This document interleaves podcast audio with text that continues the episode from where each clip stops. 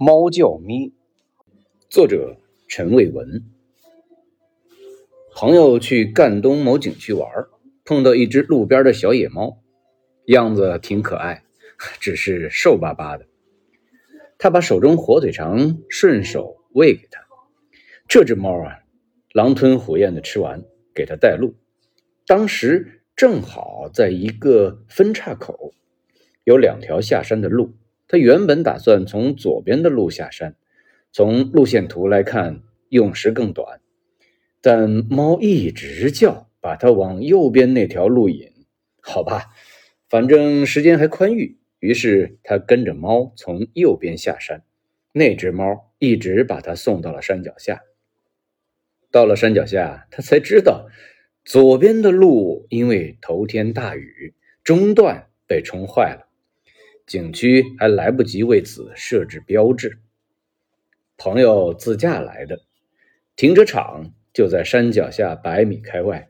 这只小猫一直跟着他到停车的地方，和车保持了几十米距离，趴在那儿望着他。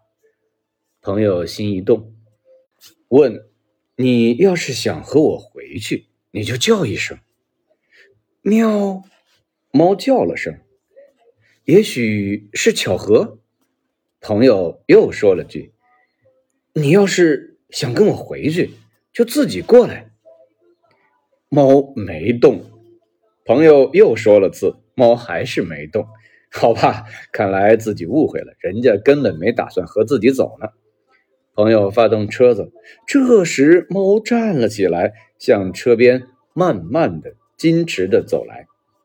这只猫。现在朋友家待了快半年，胖了不少，外号从豆芽改成了包子，学名山石，山上拾到的。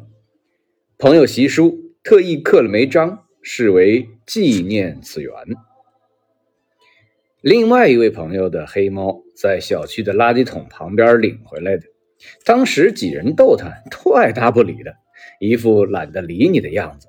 但朋友过去，那只猫的高冷表情有了点变化。他看了眼朋友，喵喵的叫了声。朋友喂了他几天。有次他跟着他到电梯，朋友摁着电梯门，问他进不进来。猫低着脑袋，仿佛在进行着激烈的思想斗争。斗争结果是，电梯门快关上时，他窜了进去。于是就这样成了朋友家中的一员，叫小米。现在已经当妈妈了。从上海一位摄影师的朋友圈里看到，位于普陀区安远路的玉佛禅寺里，有一只叫做释大菊的猫。摄影师朋友去给他拍了不少美照，晒了一组，张张美集，配了文字，说是一只有故事的猫。怎么个有故事法呢？赶紧问朋友。朋友发来一则链接，原来啊，网上对这只猫已经有了深度报道啊。大橘是住在玉佛寺的流浪猫，因其佛缘深厚，被往来香客戏称为“释大橘”。大橘生于寺院，其父也生在寺院。橘爸自小与诸上善人聚会一处，伴随晨钟暮鼓，邂逅橘妈后，有了大橘三兄弟。大橘出生不久，曾经遭遇黄鼠狼偷袭，橘妈惊恐的叫声引来了寺院法师，黄鼠狼逃之夭夭。此后，大橘一生亲近三宝。橘妈和大橘兄弟们陆续被善信领养回家，唯独大橘调皮捣蛋，一般人招架不住，于是留在寺里，成为常住。据说大橘祖父常穿梭于寺内屋檐楼阁，身段灵活，轻功了得，被常来的信众称为“金毛狮王”。大橘的奶奶呀，每天跟随法师一同参加二十功课，他会匍匐在自己选中的拜垫上，聆听佛音。等到早晚功课结束，法师们都散去了，橘奶奶才起身离开。大橘因为有相佛的基因，不仅不避相克，还爱凑各种热闹，见者随喜。无论是法会，或是居士班、梵呗班，或是禅业，都少不了其身影。寺院里来过几只流浪猫，有的自行离开，有的被有缘人领养回家，为大局如如不动。摄影师朋友是听另外一位朋友说起，特意从浦东开车去玉佛禅寺去看他，摄下了一组照。我想下次去上海，一定要找机会去寺里瞧一瞧释大局本尊呐，带些鱼干给他。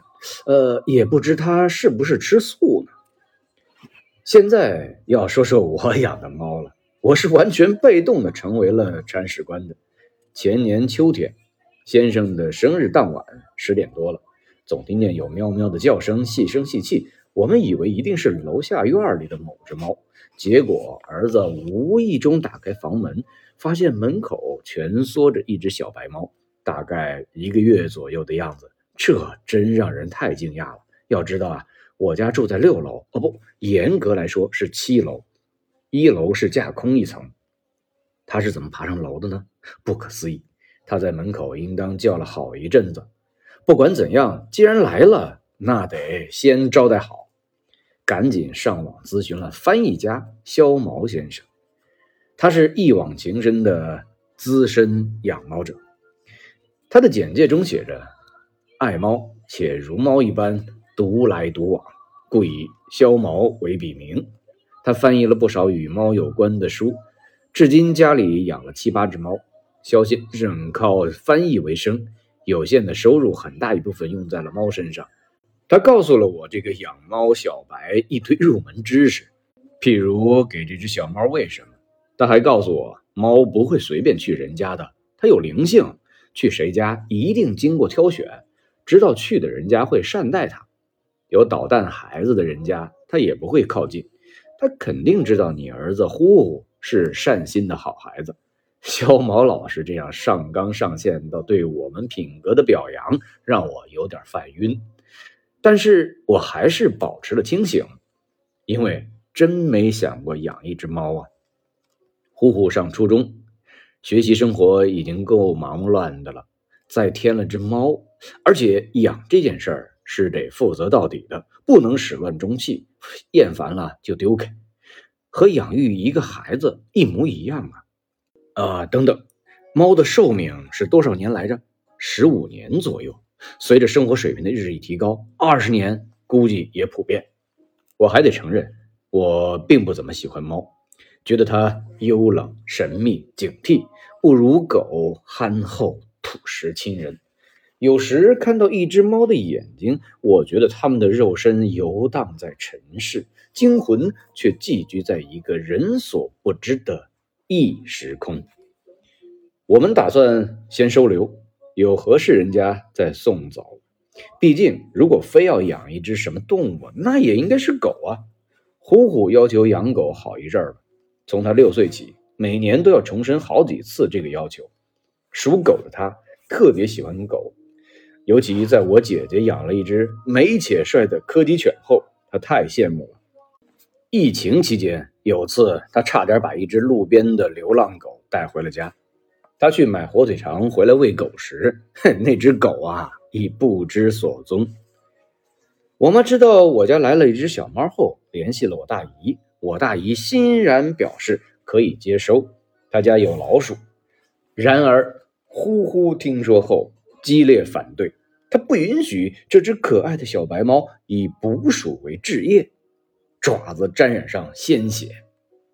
我只好骗我妈，这只猫啊。自己走掉了，没找着。我们管这只猫叫咪，这是我父母之前收养了二十年的一只橘猫的名字。这只猫几年前已经去世了。新来的咪和我们熟起来，从最初的防御到亲近，我才发现，原来猫并不冷淡，而是很粘人。它会跳到我的膝上，拨弄我的衣服拉链或饰品。有时跟在我先生的脚边，亦步亦趋，让人担心一抬脚会踩着他。我们有空陪他玩时，他四脚朝天，亮出肚皮，表示对我们的信任。咪来家后的生活，我不打算展开写了。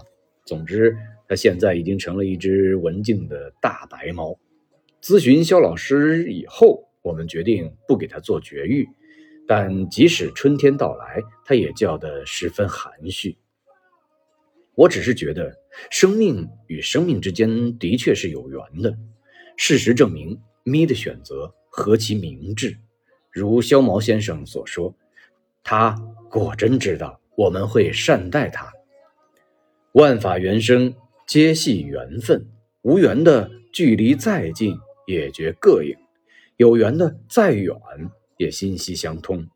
人与人，人与物，人与自然，皆如是。曾看一心理专家的微博，药方这个东西有时候很神奇。我经常用的一个膏药，用来缓解我的肩颈酸痛。它来自成都的一个朋友卷哥，他是做核电站里的核燃料反应监控技术的，让核裂变更加可控和充分。用他的技术可以节省一些核原料。这个朋友家有个方子。他爸临终前把方子给了他们哥几个，哥几个都尝试熬药，一样的配比，就是都熬不成，药出来没效果。只有卷哥熬制的药成功，有效果。卷哥这个人心很静，做出的药薄厚均匀，有美感。他说做药啊，就跟禅修一样，是他的修行。他自身财务自由。每年熬一次药，布施给有缘人，就当他自己的修行。你看，这就是所谓缘法的奇妙。没有缘，仅有药方没用，因为药方里包含的不只是那几款植物，更有制药这个人，他的气息与药材融合，药方才能熬成。还有次看人说，买了个陶瓷杯子，想配个碟子喝咖啡。在厨房里找到一个满是灰尘的白色小碟，碟子刷洗干净之后，把杯子往上面一放，碟子和杯子无论大小、色调搭配一起正合适。母亲告诉他，碟子还是他小时候买的，当时买了十只，现在硕果仅存这一只，已经多年不用了。这只二十多年前购入的碟子。与这只新杯子的组合近乎严丝合缝，好像他就是为了等这只杯子，一直小心翼翼地保护着自身，以免被打碎。这让杯碟的主人不由感愧：一件物品冥冥之中也有其自身的命运。人和植物亦然。我第一次看到广东法性寺那棵菩提树时。哭得像个泪人，围着菩提树转呐转呐，就觉得我这不是第一次见到这棵树，却是跟这棵树真的很熟很熟的感觉。而我本人今生真的第一次去，在心理专家那则有关药方微博下的留言区看到了这段，让人莫名感动，也想起有一年在广东南雄的大雄禅寺。住持为我们介绍两棵宝殿前的菩提树，雌雄各一。雄树高大粗壮，雌树柔美低垂。神奇的是，每年四月初八佛诞遇佛节，两棵树一荣一枯，同时视线盛衰奇景，仿佛向众生宣说无常之法。我立于树下。仰视菩提，微微鼻酸。这样的感觉，在上周去抚州大觉山又经历一次。乘缆车上山，车至海拔一千多米处，半空响起梵音袅袅，左边云雾缭绕的视野中，忽然出现依山而凿的一尊巨佛，佛像与山全然融为一体，大丛灌木在佛像头顶。如一顶葱郁绿冠，使得它更似人间的神，不是天人合一，肃穆慈宁。人世千年沧桑，都在他默默垂眸中。透过缆车玻璃凝视佛像，耳闻有几分渺远的梵音，不由有些眼热。我当然知道这是人力所为呀，但这寄寓着人的愿景与信仰，人的苦役与渺小的佛像身上。那明知的人力似不觉化入了山势与自然，如同这尊佛像原本由这座山化育而出，具有了神魂。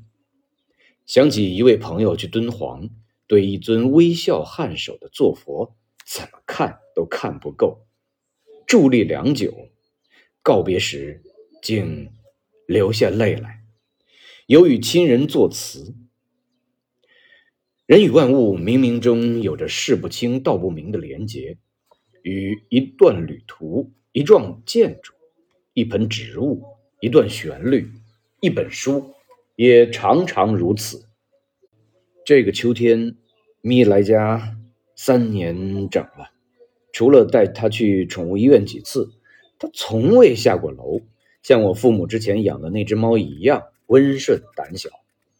他有时歪着脑袋看我，圆而大的眼瞳充满孩子般的天真与好奇，还有一点狡黠。看着他的眼瞳，我相信了肖毛先生说的。它是一只有感知的猫，他来到了一个压根儿没想养猫的人家门口，因为他知道这家人终于会为他而改变，接受某种事先安排的缘法，成为一个养猫的人家。肖毛先生还说，植物告诉我，生活是为扎根、开花和结果，即创造与延续。很多同类告诉我。生活是为了出人头地，或者应有尽有。猫咪告诉我，即便住在最简陋的房子里，吃着最普通的饭菜，只要能够得到真爱，就会感到满足。从收养咪后，我成为猫的忠实粉丝，关注了好多萌猫，看了好多可爱的猫的电影和视频，比如土耳其女导演。西达托伦执导的《爱猫之城》电影讲述了伊斯坦布尔居民和自由自在生活在这座城市中的猫之间温暖而充满爱意的关系，还有据真实事件改编的《流浪猫鲍勃》，以及日本电影《姑姑是一只猫》《小猫奇缘》等等。猫的世界从此向我敞开了一扇新大门。曾经我们在同个世界里生活了这么久，一直没有交集，像在两个平行时空。但一个秋天的夜晚，它意想不到的进入了我们的生活，带来温存，也带来一份卸不了的责任。